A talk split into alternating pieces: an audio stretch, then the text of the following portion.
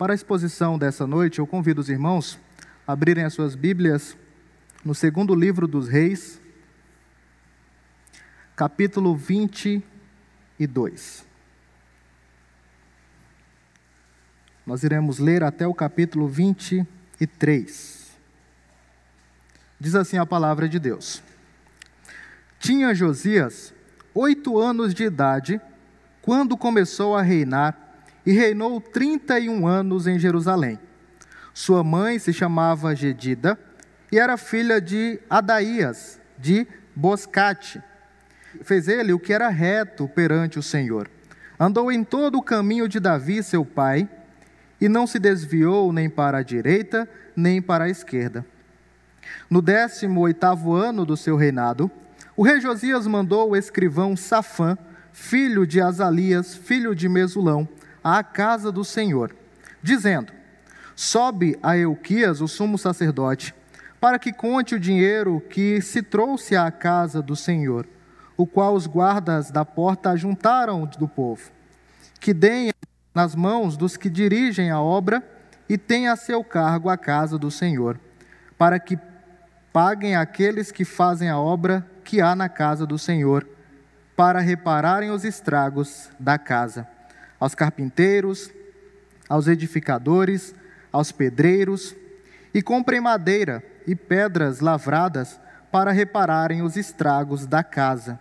Porém, não se pediu conta do dinheiro que se lhes entregara nas mãos, porquanto procediam com fidelidade. Então disse o sumo sacerdote Ilquias ao escrivão Safã: Achei o livro da lei na casa do Senhor. Ilquias entregou o livro a Safã, e esse, este o leu. Então o escrivão Safã veio ter com o rei e lhe deu relatório, dizendo: Teus servos contaram o dinheiro que se achou na casa e o entregaram nas mãos dos que dirigem a obra e têm a seu cargo a casa do Senhor. Relatou mais o escrivão Safã ao rei, dizendo: O sacerdote Ilquias me entregou um livro, e Safã o leu diante do rei. Tendo o rei ouvido as palavras do livro da lei, rasgou as suas vestes ordenou a Ilquias, o sacerdote, a Aicão, filho de Safã, e a Acbor, filho de Micaías, e a Safã, o escrivão, e a Asaías, servo do rei, dizendo: Ide, consultai o Senhor por mim, pelo povo e por todo o Judá, acerca das palavras deste livro que se achou. Porque grande é o furor do Senhor que se acendeu contra nós porquanto nossos pais não lhe deram ouvidos às palavras deste livro, para fazerem segundo tudo quanto de nós está escrito. Então o sacerdote Uquias, Aicão, Acbor, Safã e Asaías foram ter com, com a profetisa Ulda, mulher de Salum, o guarda-roupa, filho de Tikva, filho de Harás, e lhes falaram: ela habitava na cidade baixa de Jerusalém. Ela lhes disse: Assim diz o Senhor, o Deus de Israel: Dize ao homem que vos enviou a mim: Assim diz o Senhor: Eis que trarei males sobre este lugar e sobre os seus moradores, a saber, todas as palavras do livro que leu o rei de Judá. Visto que me deixaram e queimaram incenso a outros deuses, para me provocarem a ira com todas as obras das suas mãos. O meu furor se acendeu contra este lugar e não se apagará. Porém, ao rei de Judá, que vos enviou a consultar o Senhor, assim lhes disse: Assim diz o Senhor, o Deus de Israel, acerca das palavras que ouviste. Porquanto o teu coração se enterneceu e te humilhastes perante o Senhor, quando ouviste o que falei contra este lugar e contra os seus moradores, que seriam para assolação e para maldição, e rasgaste as tuas vestes, e choraste perante mim, também eu te ouvi, diz o Senhor. Pelo que eis que eu te reunirei a teus pais, e tu serás recolhido em paz à tua sepultura. E os teus olhos não verão todo o mal que hei de trazer sobre este lugar Então levaram eles ao rei esta resposta. Então deu ordem o rei a todos os anciãos de Judá e de Jerusalém se ajuntaram a ele. O rei subiu à casa do Senhor e com ele todos os homens de Judá, todos os moradores de Jerusalém, os sacerdotes, os profetas e todo o povo, desde o menor até ao maior. E leu diante deles todas as palavras do livro da aliança que foram encontrado na casa do Senhor. O rei se pôs em pé junto à coluna e fez aliança ante o Senhor para o seguirem, guardarem os seus mandamentos, os seus testemunhos e os seus estatutos de todo o coração, de toda a alma, cumprindo as palavras desta aliança que estavam escritas naquele livro. E todo o povo anuiu a esta aliança. Então o rei ordenou ao sumo sacerdote Ilquias e aos sacerdotes de segunda ordem e aos guardas da porta que tirassem do templo do Senhor todos os utensílios que se tinham feito para Baal, e para o poste ídolo, e para todo o exército dos céus, e os queimou fora de Jerusalém, nos campos de Cedron, e levou as cinzas deles para Betel. Também destituiu os sacerdotes que os reis de Judá estabeleceram para incensarem sobre os altos das cidades de Judá e ao redor de Jerusalém, como também os que incensavam a Baal, ao sol e à lua, e aos mais planetas e a todo o exército dos céus. Também tirou da casa do Senhor o poste ídolo, que levou para fora de Jerusalém, até o vale de Sidron, Cedron, no qual queimou e o reduziu a pó, que lançou sobre as sepulturas do povo. E também derribou as casas de prostituição cultual, que estavam na casa do Senhor, onde as mulheres teciam tendas para o poste ídolo.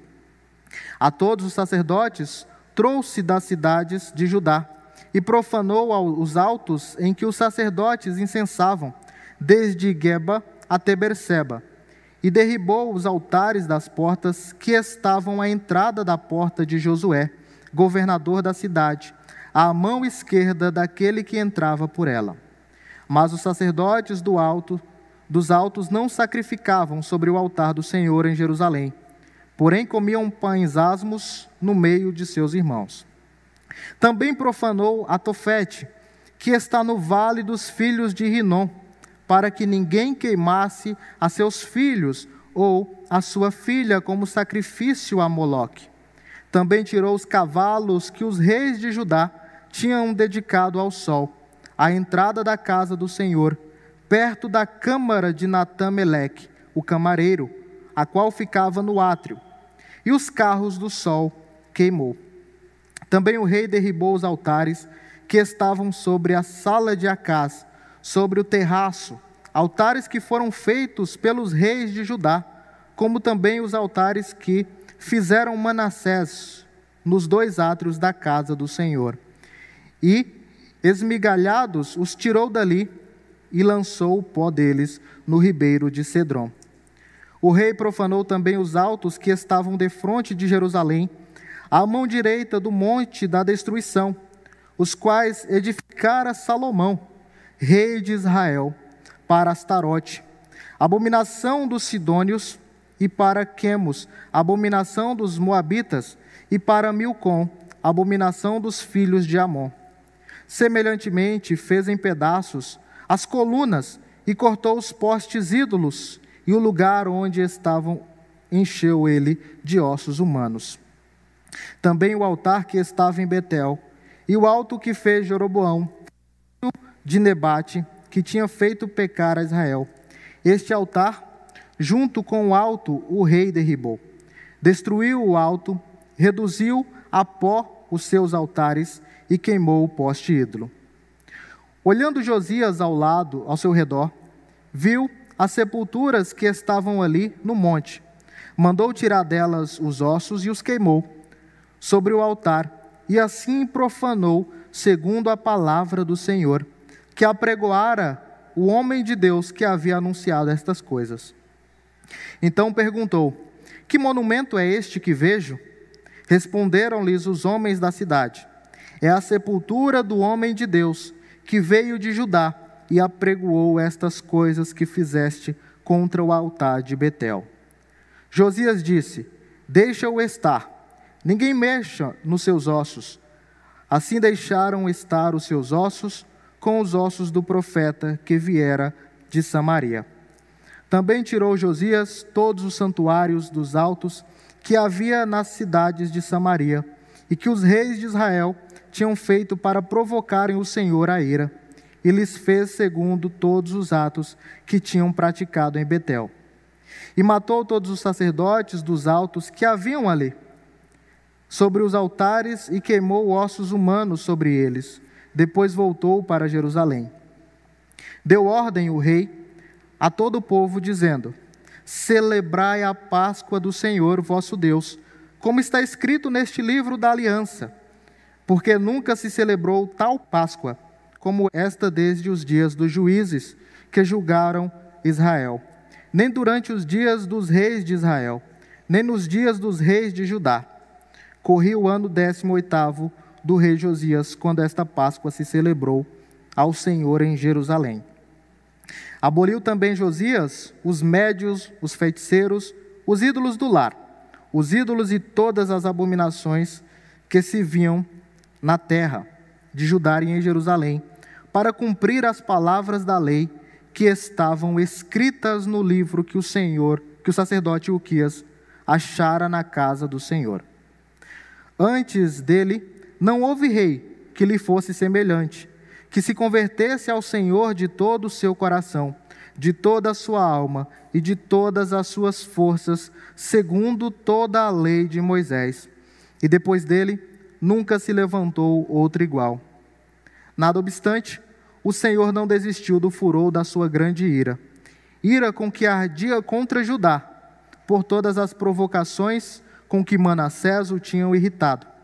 Disse o Senhor: Também a Judá removerei de diante de mim, como removi Israel, e rejeitarei esta cidade de Jerusalém, que escolhi, e a casa da qual eu, eu dissera: estará ali o meu nome. Quanto aos mais atos de Josias e a tudo quanto fez, porventura não estão escritos no livro da história dos reis de Judá? Nos dias de Josias, subiu o faraó Neco, rei do Egito, contra o rei da Assíria, ao rio Eufrates. E tendo saído contra ele o rei Josias, Neco o matou, em Megido, no primeiro encontro. De Megido, seus servos o levaram morto e num carro o transportaram para Jerusalém, onde o sepultaram no seu jazigo. O povo da terra tomou a Jeoacás, filho de Josias, e o ungiu e o fez rei no lugar de seu pai. Pai Santo, nós lemos a tua palavra. Pedimos, ó Deus, encarecidamente que o Senhor nos ajude a entender esta palavra e que o teu Santo Espírito, aquele que inspirou os homens a registrar este texto, nos ilumine para entender e praticar o que aqui aprendemos nesta noite. Pedimos a tua bênção e o fazemos no nome de Cristo Jesus, nosso Senhor e Salvador. Amém. Meus irmãos, às vezes nós procuramos aquilo que está bem debaixo do nosso nariz. Você já deve ter procurado algo que estava bem embaixo do seu nariz. Sabe quando você está procurando o seu óculos e ele está ou nos seus olhos ou na sua cabeça?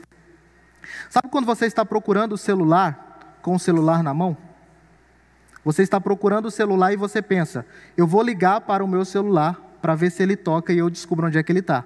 Só que o celular está na sua mão, você vai ligar para o seu celular com ele. Num determinado dia, eu iria, eu iria falar numa programação dos jovens, numa igreja lá do presbitério de São Bernardo. E eu procurei o endereço no GPS, encontrei e falei: tá bom, agora eu consigo chegar neste lugar. No meio do caminho, o celular descarregou. Eu não me lembrava onde é que era o endereço. Então, eu sabia mais ou menos, comecei a, a rodar, cheguei nas proximidades da igreja. E eu passava por um caminho e não encontrava. Então eu comecei a rodar, a rodar várias vezes naquele, naquele determinado lugar, e sempre passando num determinado caminho, mas eu não chegava na igreja. Até que eu engoli o meu orgulho e falei: vou perguntar para alguém. E perguntei para o frentista de um posto: onde é que fica a rua tal? Ele disse: bem nessa que você está.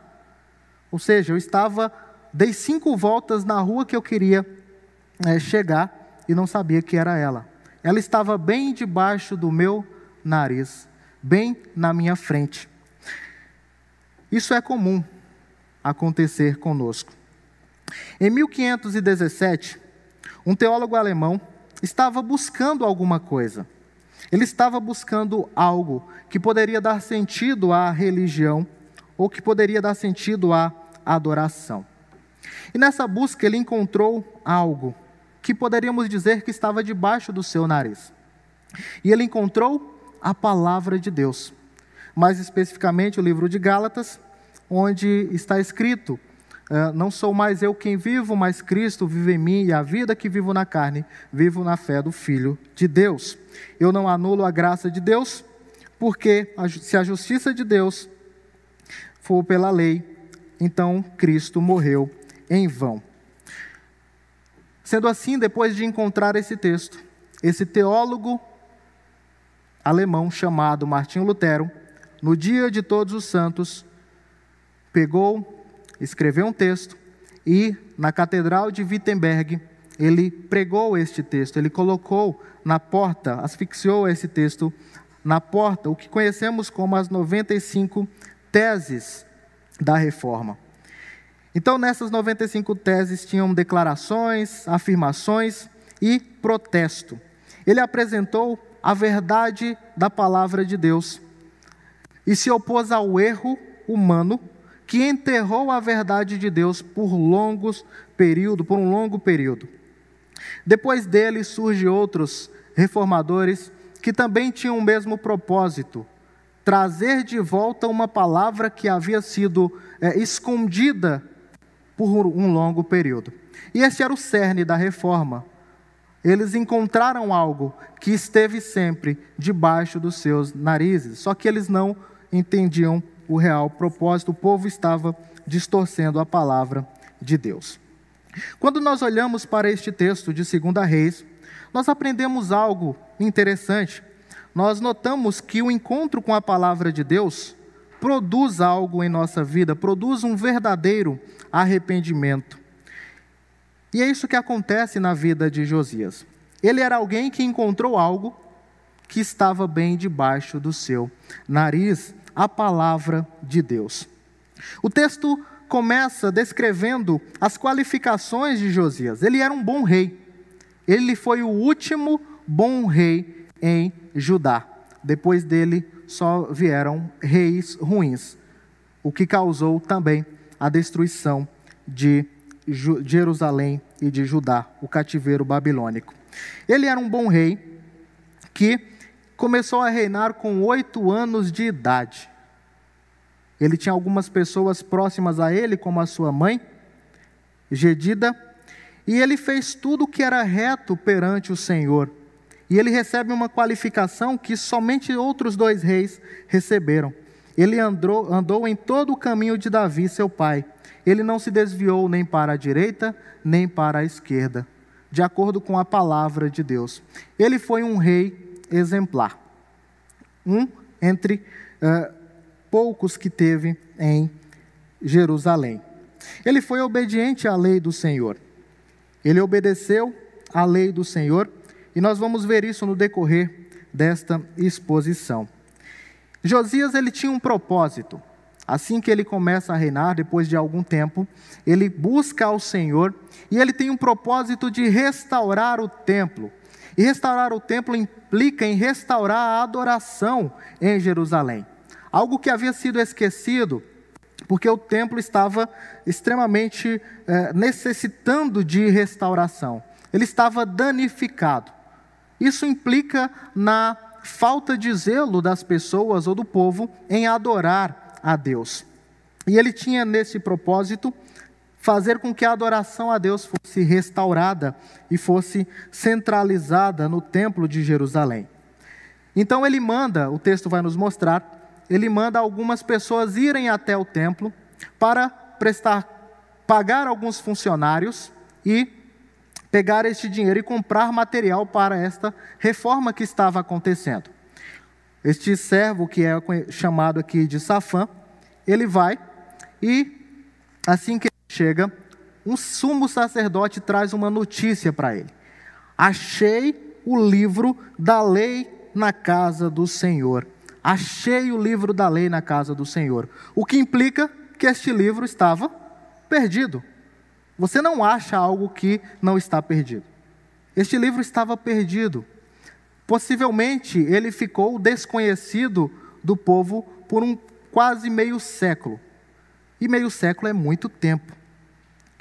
E esse meio século nós contamos desde o reinado de Manassés, que foi um rei, eh, como vocês já devem ter visto aqui, um rei ímpio, mas que no final da sua vida ele voltou-se para o Senhor. Mas ele fez coisas terríveis, que as suas consequências eh, elas vão ser apresentadas no decorrer da história. Quando este homem encontra o livro da lei e apresenta para o secretário Safã, Safã lê, volta para o rei Josias e lá ele é, apresenta para o rei o relatório do que ele foi fazer e ele diz: E o Quias encontrou um livro, o livro da lei, e ele lê este livro perante o rei Josias. E quando ele faz esta leitura, algo acontece. E aqui nós aprendemos algumas coisas. A reação do rei para com a palavra de Deus, ela poderia ser variada. Ele poderia olhar para aquele livro antigo e dizer: Não, este livro é antiquado. Este livro não tem mais nenhuma relevância para mim. Ele é tão antiquado que ficou escondido por um longo período de tempo. Ele poderia, diante da leitura daquele livro, mandar prender o sumo sacerdote. Como que alguém traria um livro com mensagens tão ater aterrorizantes? Mas a reação do rei não foi essa. O rei, ele rasga as suas vestes diante da leitura da daquela palavra. E rasgar as vestes era uma implicação de como se ele estivesse rasgando o seu próprio coração. Isso demonstrava o arrependimento do rei em saber o que a palavra de Deus dizia acerca de Judá, acerca de Jerusalém. E ele sabia muito bem disso. E a sua reação é essa: é rasgar o seu coração, se humilhar diante da presença de Deus. E é algo muito importante quando nós olhamos para o contexto da palavra de Deus.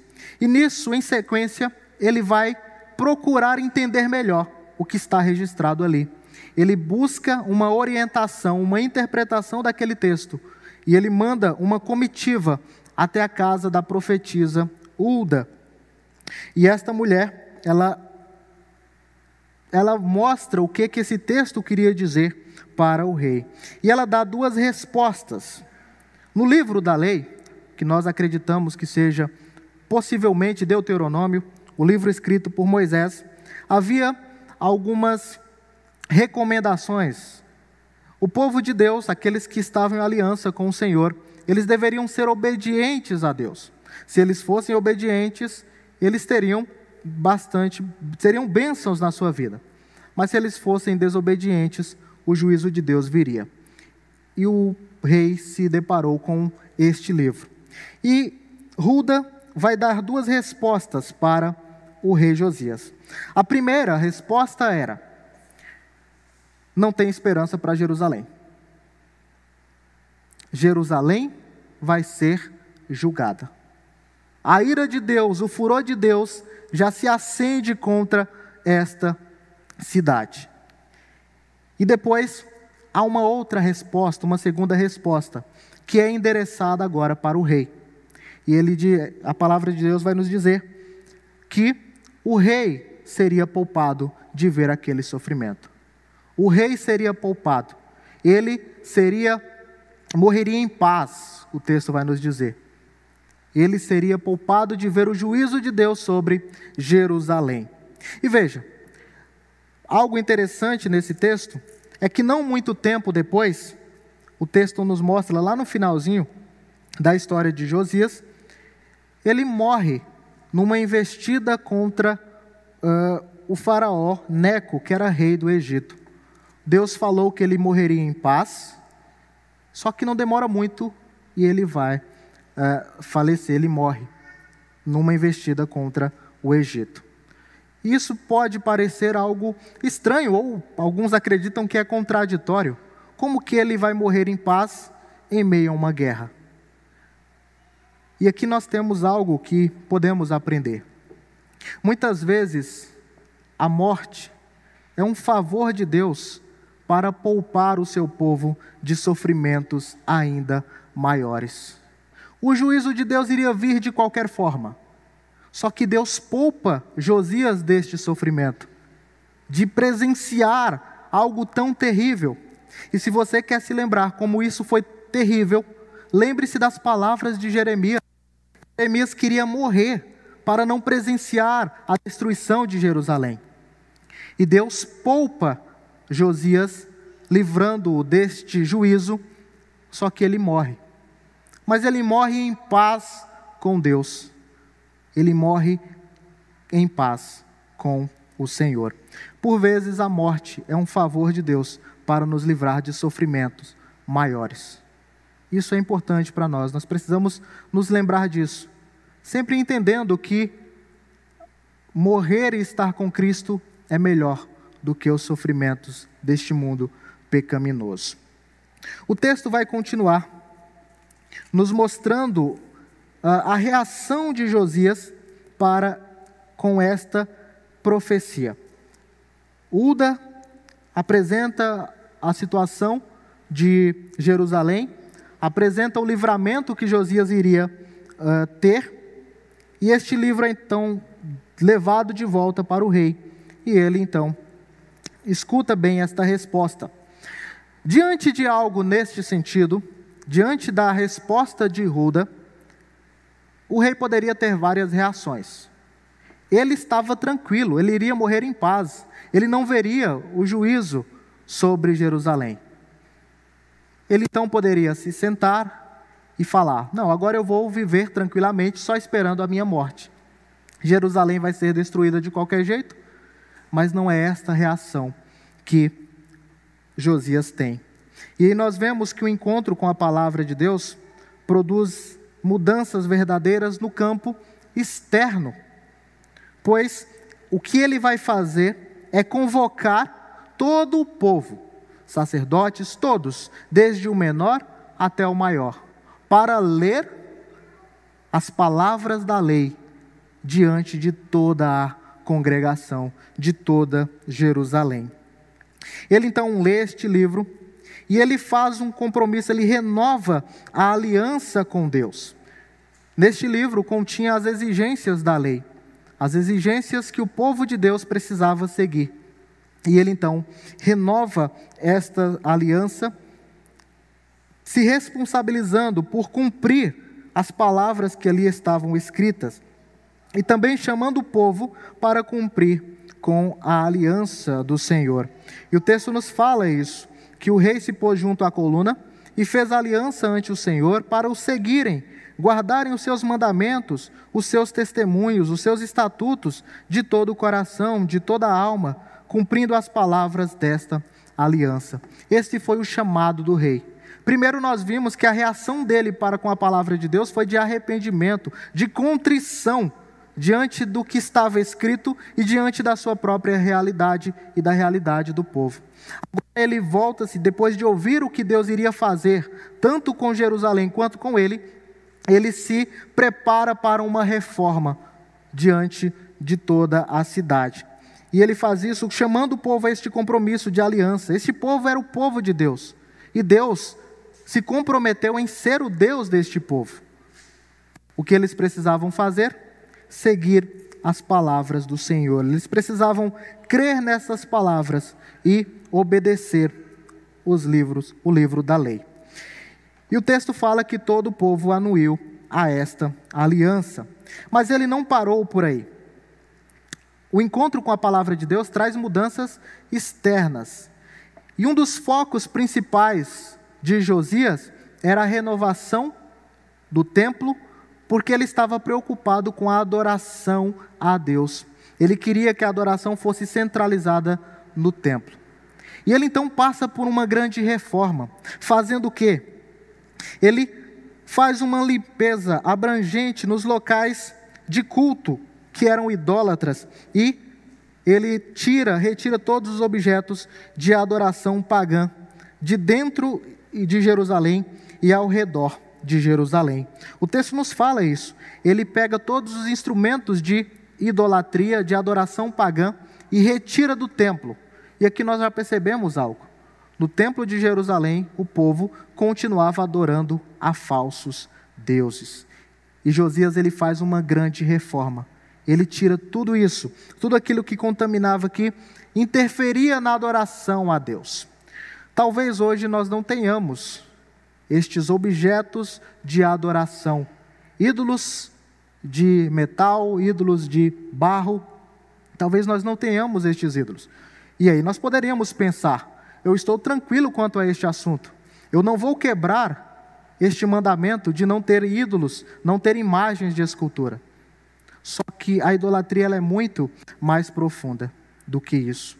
Objetos de adoração é só uma é, demonstração externa de algo que já está dentro do nosso coração. Como disse Calvino, o coração do homem é uma fábrica de ídolos.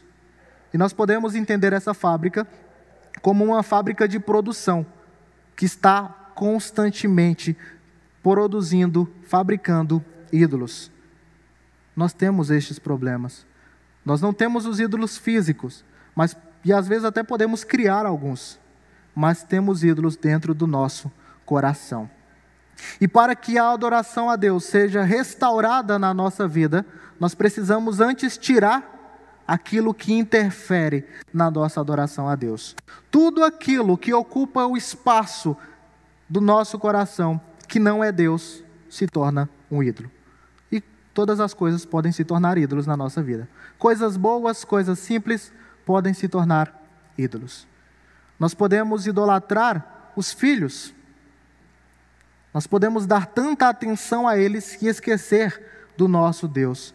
Nós podemos idolatrar o nosso trabalho, dar tanta atenção ao nosso trabalho e esquecer de Deus.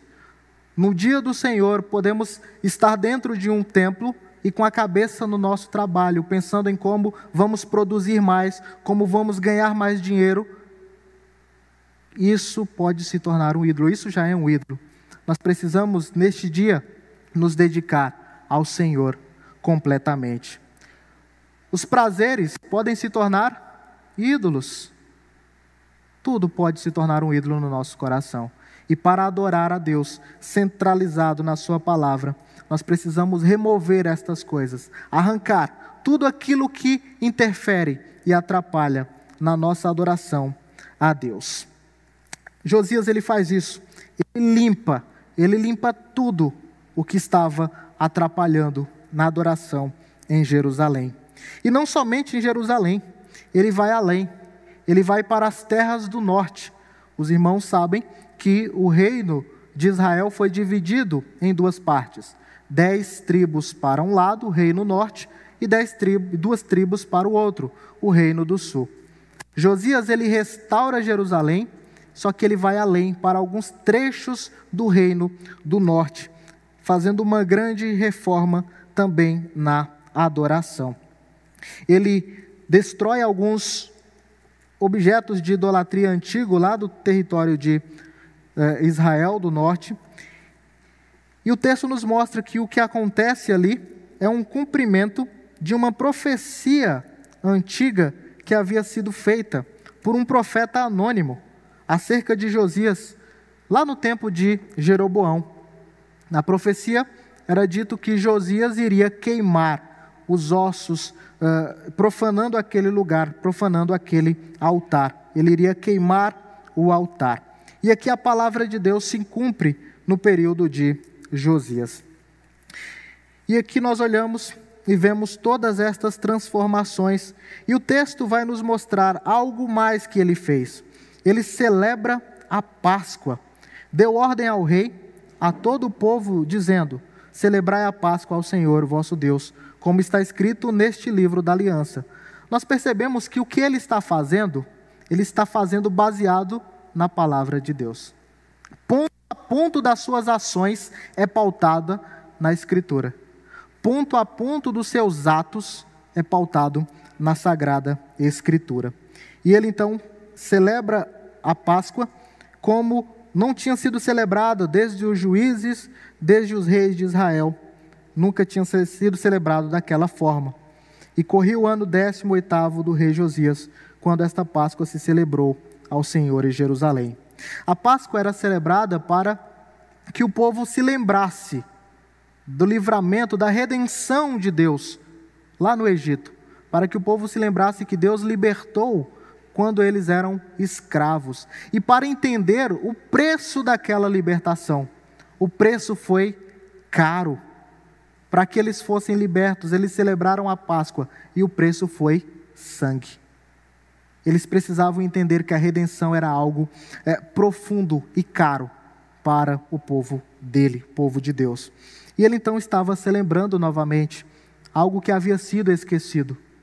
Quando o povo adora outros deuses que não o Deus verdadeiro, eles se esquecem do que Deus tem feito em sua vida. Quando nós amamos os ídolos do nosso coração, nós nos esquecemos das bênçãos de Deus, do quão bondoso Deus tem sido na nossa vida, do quão gracioso Ele é na nossa vida. Esta Páscoa, ela foi celebrada depois de muito tempo. E o texto continua mostrando que ele aboliu tudo aquilo que pudesse tirar o povo da centralidade da palavra. Ele tira os médiums, os feiticeiros que haviam na cidade de Jerusalém. Esses médiums eram aqueles eh, adivinhadores. E ele então retira eles para que a palavra de Deus se torne central na vida do povo. E o texto vai nos dizer que antes dele não houve rei que o fosse semelhante, que se convertesse ao Senhor de todo o seu coração, de toda a sua alma e de todas as suas forças, segundo toda a lei de Moisés, e depois dele nunca se levantou outro igual. Josias foi alguém que não teve um paralelo.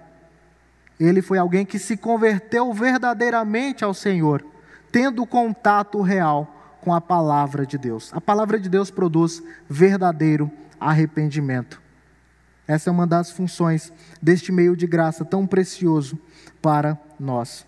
Mas apesar de toda a sua piedade, apesar de todo o seu trabalho de reforma, nada do que ele fizesse iria desfazer ou abolir o decreto de Deus. O juízo iria vir sobre Jerusalém de um jeito ou de outro.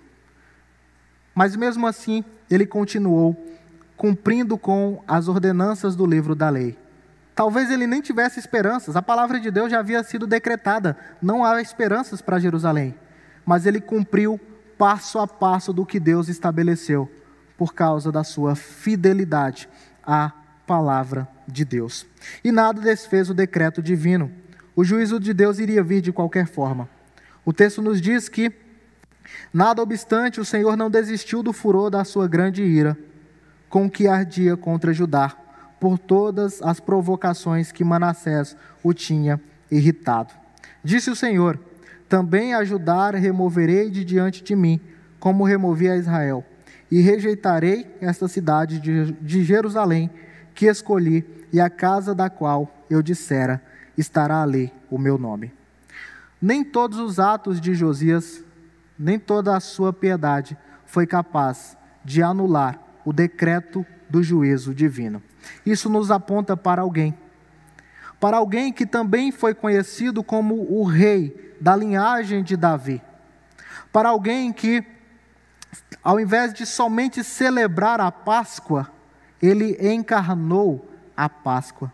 Para alguém, que fez uma aliança eterna, uma nova aliança com o seu povo. Tudo isso nos lembra de Jesus. Nada do que Josias fez poderia aplacar a ira de Deus contra o povo. O juízo iria vir de qualquer forma. Só que o que Jesus Cristo fez aplacou a ira de Deus contra o povo, o povo pecador. Aqueles que creem em Cristo Jesus, estes recebem o perdão dos seus pecados, eles recebem o livramento da ira vindoura e passam a desfrutar de vida e vida eterna na presença de Deus. Diante disso, nós notamos como a palavra de Deus ela produz mudanças verdadeiras na vida do povo. Josias, ao receber essa palavra, ele reage com contrição, tendo em vista o seu pecado, tendo em vista a, a maldade do povo. E diante desta palavra, ele produz algumas mudanças, não só internas, mas externas algo que conhecemos como o próprio arrependimento. Desta forma, nós precisamos valorizar a palavra de Deus. Nós precisamos valorizar esta palavra que nos ensina a andar nos caminhos de Deus, que nos mostra a preciosidade do Evangelho e a libertação que nós recebemos em Deus. Que Deus nos ajude a responder à mensagem do Evangelho com arrependimento, com mudanças verdadeiras, tanto internas quanto externas. Que Deus nos abençoe.